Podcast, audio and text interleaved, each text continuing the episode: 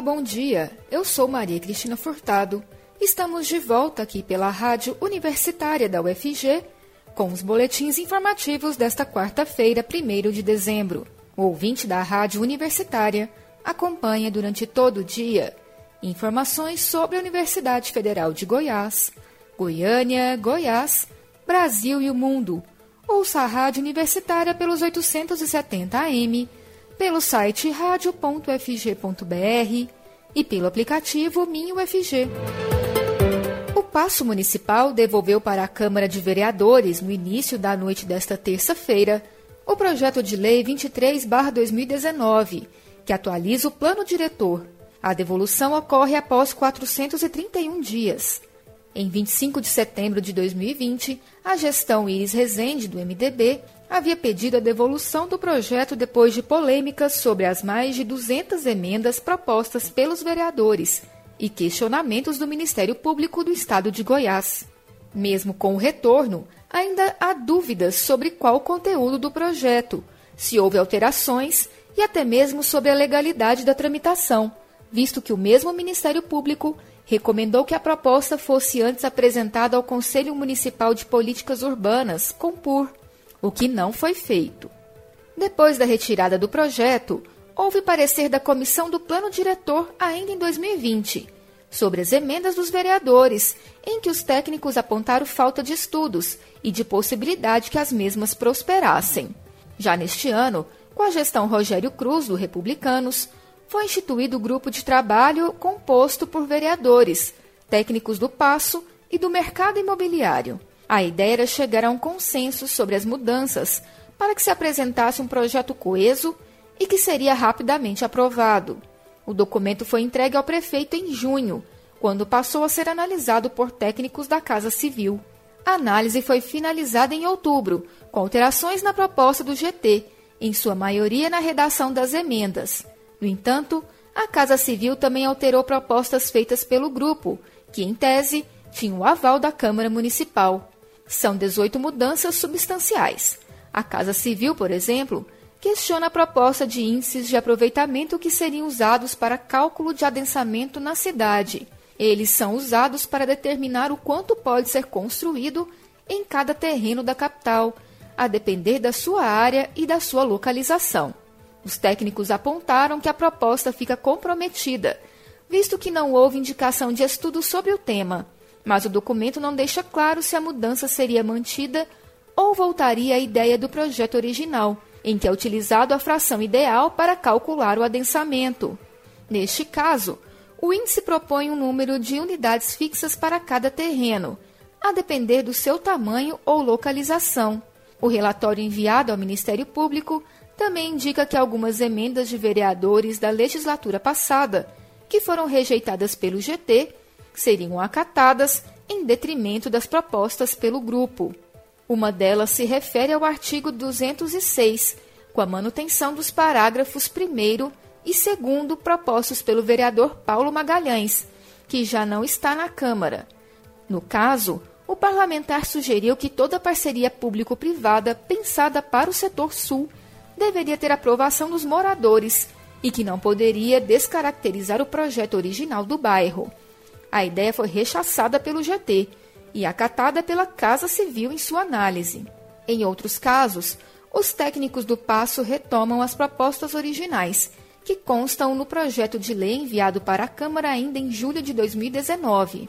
Uma delas é em relação à altura das construções nas áreas de adensamento básico, que se referem à maior parte da cidade. O GT havia proposto que o limite seria de 12 metros, com a exceção dos setores Sul e Jaó, que ficariam com 7,5 metros. e meio. Já a Casa Civil manteve a exceção, mas retornou o limite dos demais bairros para 11 metros, conforme a indicação do projeto original. A intenção do passo municipal é que o plano diretor seja aprovado ainda este ano, mesmo com a realização de audiências públicas para a discussão do projeto. Os técnicos da Casa Civil em relação às análises das mudanças propostas pelo grupo de trabalho instituído pelo Paço Municipal, não fizeram qualquer análise da expansão urbana idealizada. O GT recorreu ao instrumento de outorga onerosa de alteração de uso de solo, em que não é estabelecida uma área de expansão, mas sim um espaço em que seria permitida a troca de um terreno da área rural para a área urbana, por meio de compensação financeira. Ou seja, a cidade teria macrozona urbana, macrozona rural e, entre elas, uma macrozona urbanizável. O ano de 2020 em Goiânia foi o que teve a menor quantidade de diagnósticos de síndrome da imunodeficiência adquirida, AIDS, dos últimos 10 anos. Foram 131 pessoas. Os casos de infecção pelo vírus HIV também não eram tão baixos desde 2014, 446 soropositivos em 2020. Hoje, se inicia o Dezembro Vermelho, destinado à conscientização para o tratamento precoce da AIDS e de outras infecções sexualmente transmissíveis. E a Prefeitura de Goiânia irá promover um dia D com testagem, palestras e distribuição de preservativos no Paço Municipal, no Parque Los Andes, conforme informamos no boletim das 10 horas.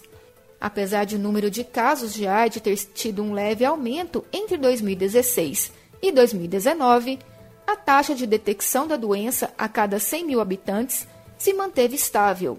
Entre 2019 e 2020, houve uma queda abrupta. O número caiu de 13,1% para 8,5%.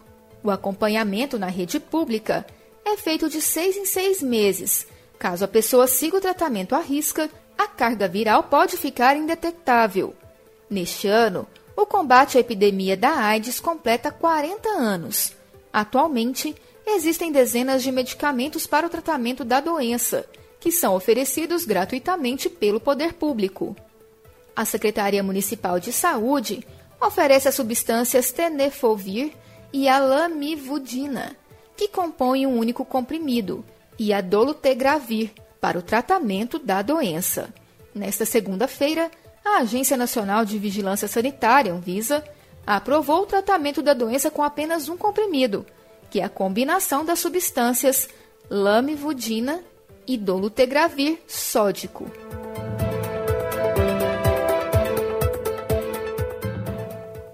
Os casos de dengue e de zika caíram no Brasil, enquanto os de chikungunya cresceram em 2021, todos em comparação com o mesmo período do ano passado.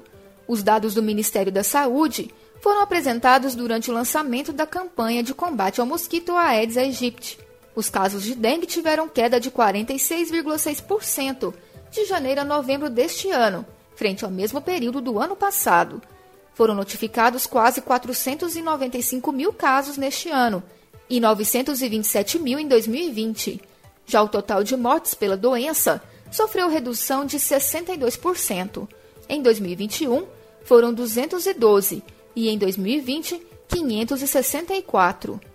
Apesar de o país registrar tendência de queda em números de casos, 12 estados apresentaram crescimento.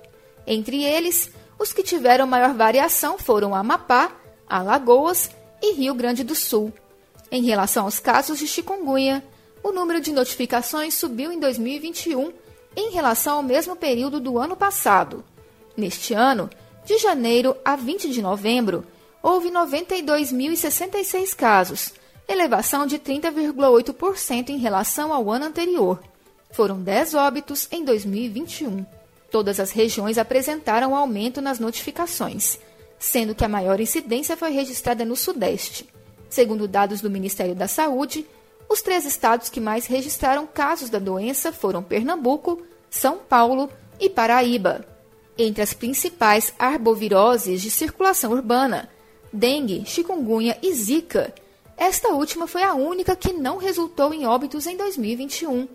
Ao todo, foram registrados 5.710 casos prováveis da doença, uma queda de 17,6% em comparação com o mesmo período de 2020.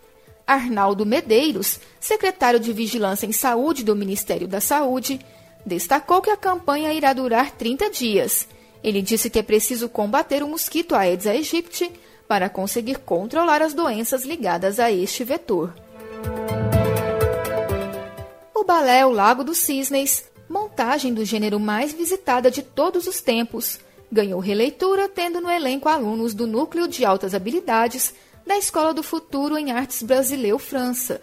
A estreia da produção será na próxima quinta-feira, dia 2, e a temporada segue até domingo, com sessões sempre às 8 horas da noite, no Palácio da Música Belkis Spencieri, no Centro Cultural Oscar Niemeyer. A entrada é franca, mas os ingressos precisam ser retirados com antecedência no site do Basileus França, com música de Tchaikovsky, coreografada originalmente por Levi Ivanov e Marius Petipa para o Teatro Imperial de São Petersburgo no final do século XIX. O espetáculo aborda temas como pessoas aprisionadas em corpos que não são seus, desejo e frustração, lutas pelo poder e bem e mal que se confundem. No enredo, um príncipe obrigado a se casar em nome de interesses do reino encontra seu verdadeiro amor, e somente ele poderá libertar Odette, jovem transformada em cisne, pelo feiticeiro Hotbart. O boletim informativo da Rádio Universitária volta logo mais às 3 horas. Fique ligado na programação pelos 870 AM, pelo site radio.fg.br e pelo aplicativo MinUFG. A Rádio Universitária também está nas redes sociais. Siga a rádio no Instagram e no Facebook. E não deixe de conferir os informativos em formato de podcast pelas redes sociais e nas principais plataformas digitais de áudio. Se cuide! A pandemia ainda não acabou. Use máscara e evite aglomerações. E vacina sim. Maria Cristina Furtado para a Rádio Universitária.